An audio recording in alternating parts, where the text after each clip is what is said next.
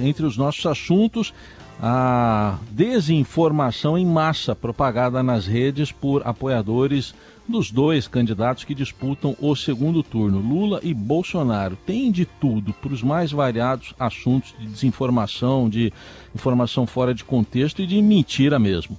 Vamos falar também sobre o Centrão, que elegeu mais da metade dos deputados estaduais. Isso aí já dá 41% a mais do que na eleição anterior. E ainda sobre a posição de Gilberto Kassab, ex-prefeito de São Paulo, que aposta em Tarcísio de Freitas para o governo paulista, mas na eleição presidencial faz mistério. Assuntos aqui para o Pedro Venceslau, lembrando que Eliane Cantanhede, às segundas-feiras, está no podcast Eleição na Mesa, que é divulgado nas plataformas do Estadão. E o Pedro aqui com a gente. Bom dia, Pedro. Bom dia, Raíssa, e bom dia a todos. Bom dia, Pedro. Vamos falar então um pouquinho sobre essa campanha, né, que tem atacado bastante é, nas redes sociais, tanto o presidente Bolsonaro quanto o ex-presidente Lula. Aliás, a gente até conversou agora há pouco com a ex-ministra, atual secretária aqui da capital paulista, Marta Suplicy, sobre essas bolhas e esses ataques que vai é, de, de questões envolvendo satanismo, a canibal, a maçonaria, enfim. Sim. É, e ela respondeu, ela meio que defendeu é, essa, essa, esse contra-ataque na mesma moeda do PT. Vamos ouvir um trechinho como um tenta de um jeito, o outro geralmente tem que se defender, porque as pessoas vivem muito em bolha. E eu noto isso, as pessoas escutam as redes sociais, principalmente a população que não lê jornal ou se informa menos. Então não ouve nada diferente do que aquela bolha que ela escuta. Então tem que tentar perfurar aquela bolha e contar, olha, não é bem assim, principalmente quando você vê mentiras sendo ditas, você vê verdades, fake news, coisas do gênero. Então vale tudo, Pedro? Pois é, é aparentemente sim, né? Eu tenho ouvido, ouvido petistas defenderem a tese de que agora é uma guerra. Inclusive, o maior entusiasta dessa teoria é o André Janones, que chegou a ensaiar uma candidatura presidencial, é um influencer que elegeu deputado federal e tem sido o principal disseminador de fake news no campo petista. E ele fala abertamente que faz isso mesmo e e acha que naquela linha os fins justificam os meios. Tem gente na campanha do PT, do Lula, inclusive, que está incomodada com a, com a, atuação do Janones, mas outros acham que o Janones é uma espécie de metralhadora giratória que não está incorporada oficialmente à campanha, então não deixa lá tanta marca. Por exemplo, foi o Janones que disseminou a fake news de que o Collor, se o Bolsonaro for eleito, vai ser ministro da Previdência e vai confiscar a poupança dos brasileiros. Os bolsonaristas foram até as redes para desmentir essa história. Ah, as fake news, elas foram chegaram ao estado da arte com os bolsonaristas, especialmente em 2018. Uma atuação mais intensa no Telegram, mas também em outras redes também. Eles têm usado muito também o TikTok é, para fazer a disseminação de fake news. É, os petistas já usaram também em outras campanhas fake news. Vamos, vamos lembrar, por exemplo, da campanha de 2014, quando a, a, a, então candidata Marina Silva foi alvo de uma campanha difamatória muito intensa do PT. Mais de 2018 para cá, os bolsonaristas transformaram isso, a questão das fake news, numa grande, quase uma indústria política, que foi que ajudou a eleger o Bolsonaro. E nesse segundo turno da eleição, o que antes era feito mais nos, digamos assim, na esgotosfera, mais assim no submundo, agora veio para a superfície. Então, é, a gente tem visto mentiras de todo tipo, né, dos dois lados. Por exemplo, o Bolsonaro agora, nesse segundo turno, também tem caprichado especialmente nas fake news, colocaram lá que, que o Lula, uma, uma edição, um vídeo manipulado, parecendo que o Lula estava dando uma entrevista embriagado, que não estava.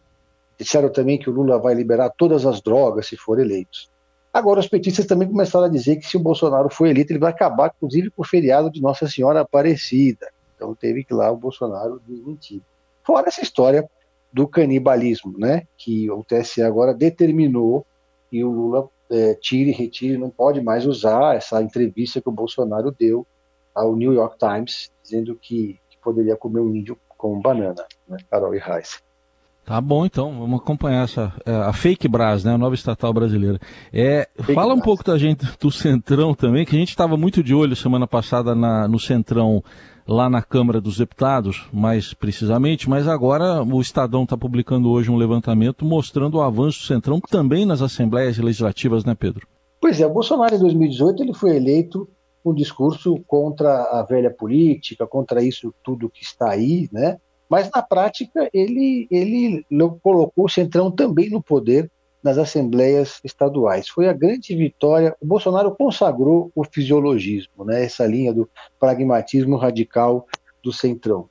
Nunca antes na história desse país um presidente deu tanta força para esse campo. A gente já tinha acompanhado o resultado federal, que o centrão agora é dominante no, no Congresso Nacional, mas esse levantamento do Estadão mostrou que houve um aumento de 41% dos, da, dos deputados estaduais do Centrão nas assembleias legislativas. São 1.059 deputados estaduais que foram eleitos no Brasil inteiro, nas 26 assembleias, sendo que 537 são de legendas do Centrão, sobretudo ali daquele núcleo duro, que é o PP, PL Republicanos. Mas tem também aqueles satélites menores, como Avante, PROS, Patriota e outros partidos menores. É, isso daí vai transformar a, a, vida dos governadores eleitos, tornar a vida dos governadores eleitos mais complicada, vai ficar mais caro governar. A governabilidade fica mais cara quando o Centrão chega com tanta força no poder.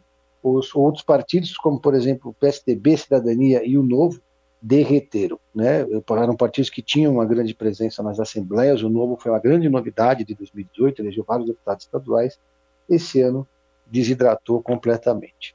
O PT deu uma crescida, mas não a ponto de fazer frente para esse, digamos, colegiado. Então a gente vai as assembleias, assim como o Congresso Nacional, além de ter uma predominância do centrão, está mais conservadora, mais à extrema direita do que nunca, mas também mais pragmática do que nunca, ou seja, vai ficar mais caro.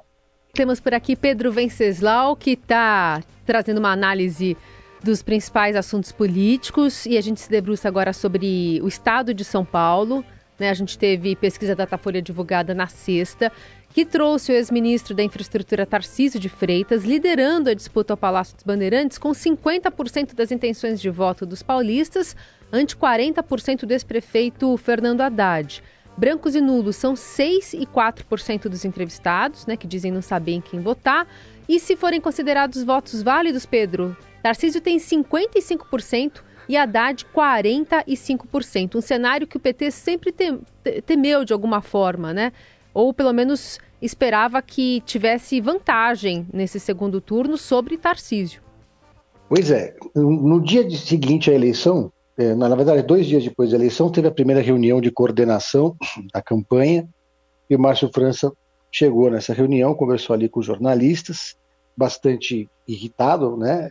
Com esse resultado, porque não foi eleito senador, e também viu o Tarcísio chegar na frente. E ele contou aí para os jornalistas uma conversa que ele teve com o ex-presidente Lula antes da, da, do início da campanha, quando ele ainda era pré-candidato a governador, e o Lula estava insistindo muito para o Haddad ser o candidato a governador da coligação e ele disputar o Senado.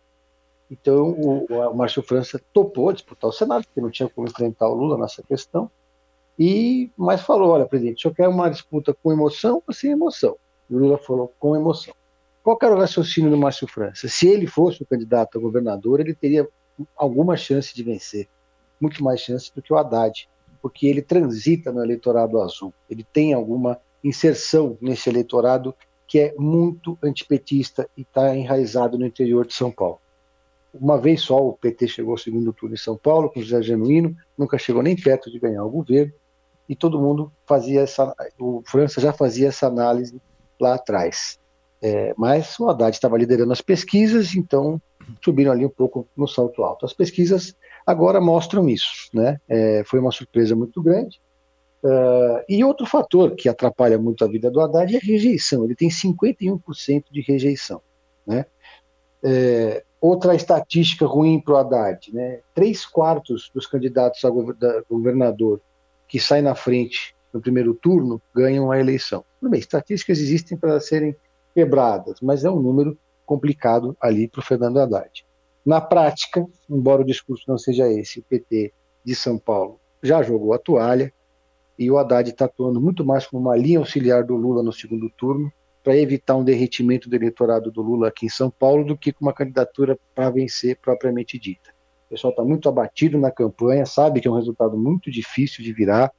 O Tarcísio de Freitas já está gerando expectativa de poder nos prefeitos da cidade, tem muito do estado, tem muitos prefeitos, a grande maioria dos 500 prefeitos que apoiaram o Rodrigo Garcia já estão trabalhando ativamente para o Tarcísio de Freitas. Então é um cenário bastante difícil para o PT em São Paulo.